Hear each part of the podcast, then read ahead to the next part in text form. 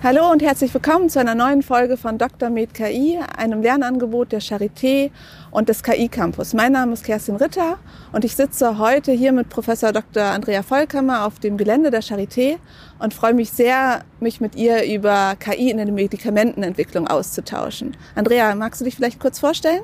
Also, mein Name ist Andrea Vollkammer. Ähm, ich bin äh, studierte Bioinformatikerin und ähm, leite hier eine Arbeitsgruppe ähm, mit dem Thema strukturelle Bioinformatik und In-Silico-Toxikologie. Ähm, und ich habe mich einfach früh im Studium schon sehr für Wirkstoffdesign ähm, interessiert, also den computerbasierten Wirkstoffdesign, weil ich es einfach total spannend fand, ähm, mehr darüber zu verstehen, wie kleine Moleküle an Proteine binden, ähm, wie in unserem Körper alles funktioniert und wie wir aber Computer einsetzen können, um die Mechanismen aufzuklären und eben beim Wirkstoffdesign ähm, mitzuhelfen. Und woran forschst du genau? Wir bewegen uns sehr in der äh, Methodenentwicklung ähm, und sind so an der Schnittstelle zwischen ähm, Pharmazie, Biologie, Chemie und eben Mathematik, Informatik und versuchen äh, gezielt Methoden zu entwickeln, um den äh, Wirkstoffentwurf, der sehr teuer ist und sehr lange dauert, zu unterstützen, ähm, indem wir vor allem ähm, Methoden äh, entwickeln, um ähm, große chemische Räume, also sehr viele Moleküle, die man synthetisieren kann, die man ausprobieren könnte im Labor, zu durchsuchen, um die zu priorisieren, die eine sehr hohe Erfolgsrate haben. Ähm, kannst du mal ein konkretes Beispiel nennen? Also was schaut ihr euch genau ein? Ein bestimmtes Medikament zum Beispiel? Genau, also wir schauen uns alles auf dem molekularen oder atomaren Level an, dass wir wirklich ganz weit reinzoomen. Ähm, und ein Beispiel für ein Medikament, was die meisten wahrscheinlich kennen, ist Aspirin, ähm, also ein Schmerzmittel, das Kopfschmerzen oder Entzündungen hemmt. Ähm,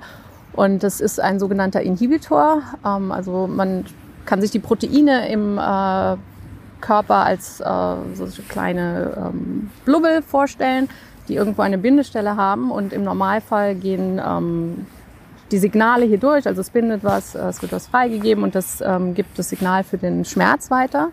Äh, Aspirin ist jetzt ein kleines Molekül, was hier rein dockt ähm, und da fest, also kovalent bindet, ähm, wodurch einfach diese Schmerzweitergabe ähm, geblockt wird, blockiert wird und wir beschäftigen uns eben damit, wie muss dieses Molekül beschaffen sein, dass es genau diese Bindestelle ähm, adressiert und dort gut bindet, sodass der natürliche Vorgang ähm, unterbrochen wird. Und wie stellt ihr dieses Molekül dar? Also wie, wie sieht der Computer so ein Molekül? Ähm, es gibt da sehr, sehr viele äh, Möglichkeiten, wie man das machen kann. Moleküle bestehen ja aus Atomen, die über Bindungen verbunden sind. Ähm, man kann sich das wie einen Graphen vorstellen.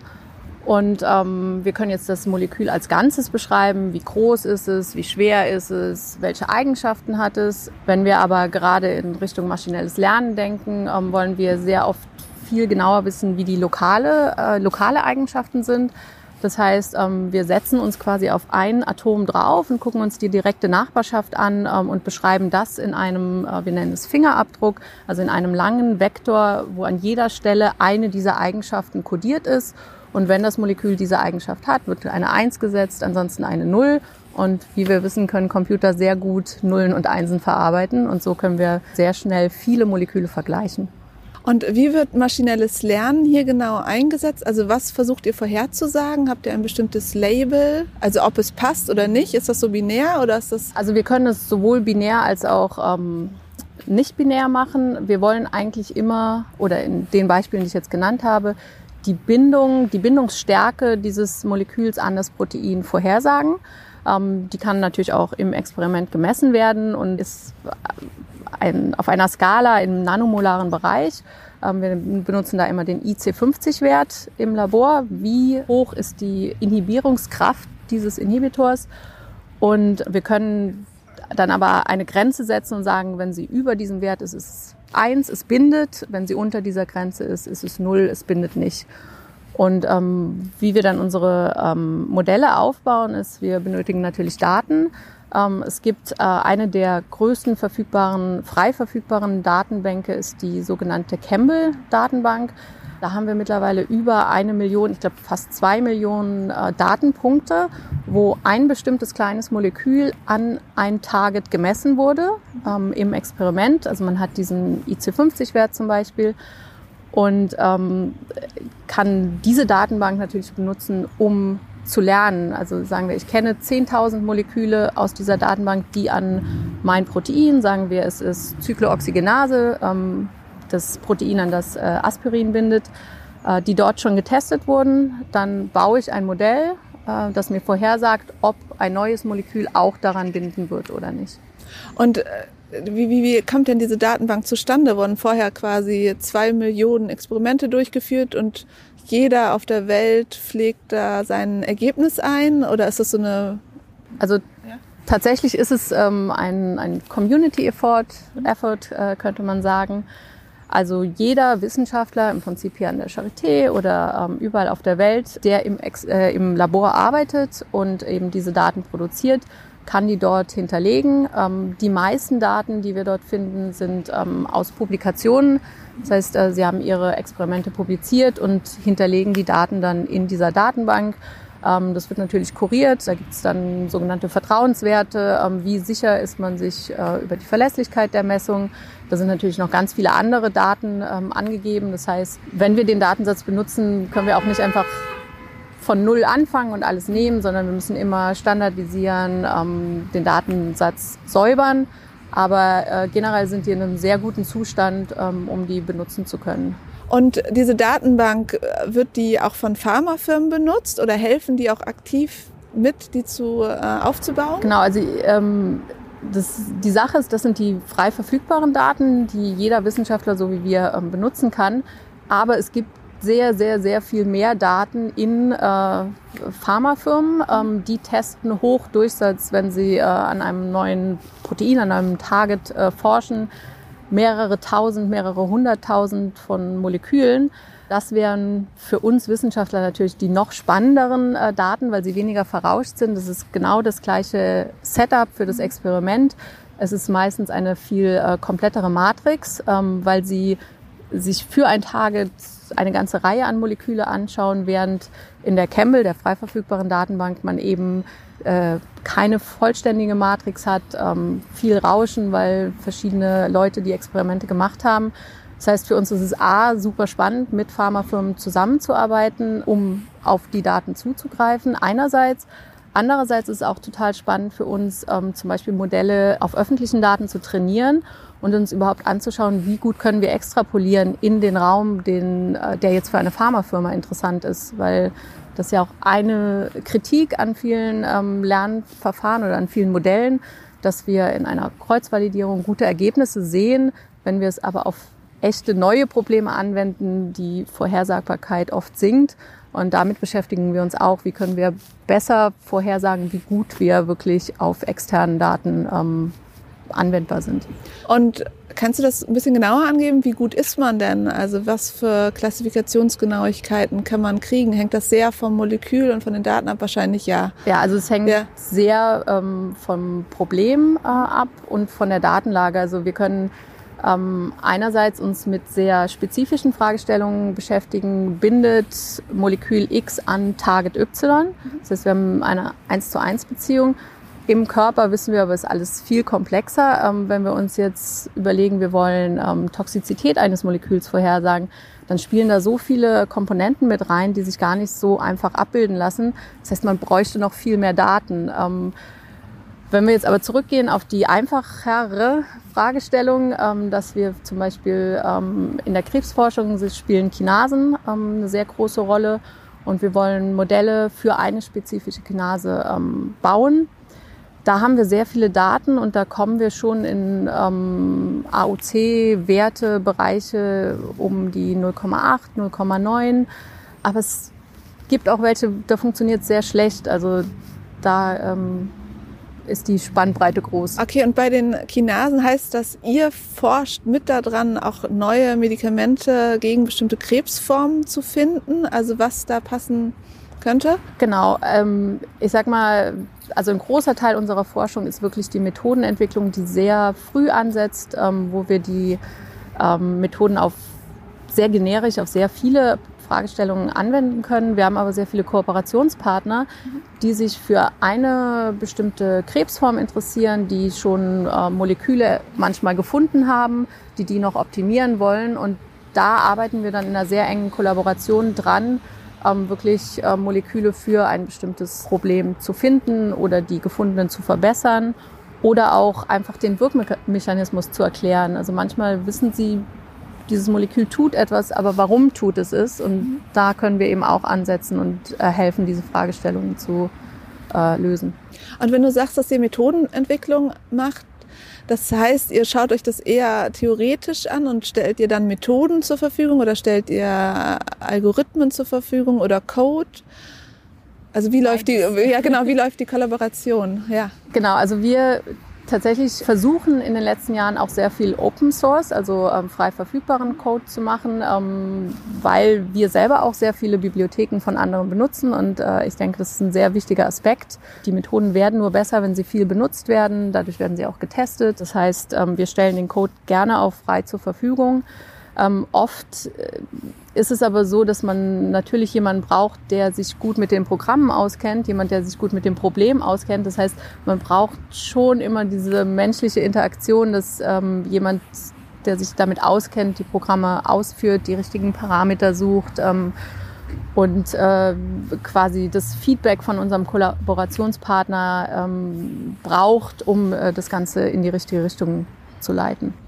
Und mit den Pharmafirmen, ihr arbeitet auch mit einer Pharmafirma zusammen. Mhm. Und das läuft dann meistens darauf hinaus, dass die Pharmafirma euch Daten gibt und ihr diese dann analysiert und dann noch was weiteres dazu rausfindet. Aber das ist wahrscheinlich dann immer zeitlich begrenzt. Ihr könnt die Daten für eine bestimmte oder für eine bestimmte Fragestellung benutzen und dann. Genau, also es kann dieses Modell sein. Ähm, in letzter Zeit haben wir öfter ähm, tatsächlich aber dieses umgekehrte Modell, dass ähm, die Pharmafirma sich dafür interessiert, eine solche Methode intern auch langfristig anzuwenden, dass sie ähm, quasi mit uns zusammenarbeiten, um diese Methoden zu entwickeln, diese Methoden zu verfeinern, ähm, wo wir dann sehr viel auch auf öffentlichen Daten erstmal arbeiten, um das Problem zu verstehen, die Methoden zur Verfügung zu stellen, teilweise auch als Open Source, die sie dann nehmen können, um sie später intern ähm, bei sich einfach anzuwenden. Ähm, Zwischendurch gibt es oft so eine Zwischenebene, dass wir teilweise Daten von ihnen benutzen, um zu gucken, wie funktioniert's. Ähm, aber wir müssen immer aufpassen, ähm, eben auch die Trennung zu haben, weil es für uns wichtig ist zu publizieren, ähm, für einen Industriepartner natürlich wichtig ist, ähm, damit wirklich ähm, Moleküle zu verbessern, aber da natürlich IP einen sehr großen, eine sehr große Rolle spielt. Und habt ihr auch eine Zusammenarbeit äh, bezüglich Medikamente für Corona zum Beispiel? Also wir haben keine direkte Zusammenarbeit. Ähm, ich finde es total spannend. Ähm, es gibt eine sehr große Initiative, wo wir teilgenommen haben, die versucht, ein Corona-Medikament ähm, mit Open Source, Open Science komplett zu entwickeln. Also es war ein ganz großer Aufruf äh, online, dass äh, jeder, der sich äh, mit Computermethoden oder auch nicht mit Computermethoden beschäftigt, äh, Moleküle vorschlägt, die an ein bestimmtes Corona-Protein binden. Mhm. Und die äh, folgenden Experimente, das muss ja alles im Labor getestet werden, ähm, die ähm, wurden von der Organisation mitgetragen. Und einige Moleküle ähm, haben einen sehr, sehr guten äh, Status mittlerweile, wurden im Experiment, ähm, also im äh, In-vitro-Experiment gemessen und mit denen machen sie jetzt weiter. Und das finde ich äh, eine ganz spannende Sache, dass man wirklich äh, die Experten der ganzen Welt zusammenbringt und eben ohne IP-Issues ähm, versucht, einfach dieses Problem zu lösen, ähm, mit dem wir alle momentan zu kämpfen haben. Und äh, was würdest du sagen, wie viele Leute arbeiten denn an solchen Wirkstoffdesigns oder machen so, machen so ähnliche Forschung, wie du sie machst? Sind das sehr viele oder ist das was, was sich gerade so relativ neu entwickelt? Ähm, also unser Gebiet ist natürlich noch neuer, ähm, aber ich glaube, die meisten großen Städte haben ein Bioinformatikstudium äh, mittlerweile und ähm, bestimmt auch, ich sag mal, seit 20 Jahren ist es schon ein Bereich, der gefördert wird, ähm, der einfach auch großes Potenzial hat.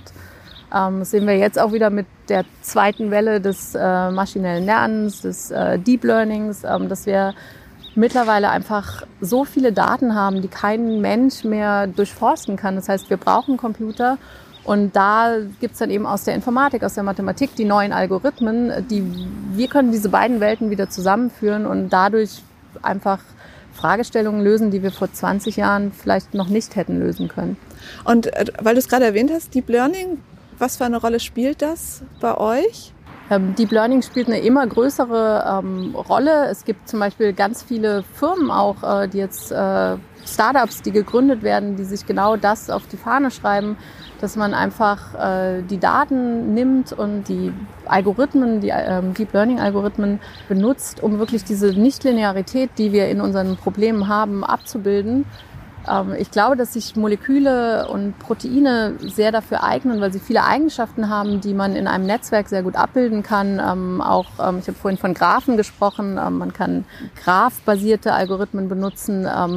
ich habe noch nicht so, so sehr über 3D gesprochen, also ähm, Moleküle, Proteine haben eine 3D-Konformation, die müssen zueinander passen.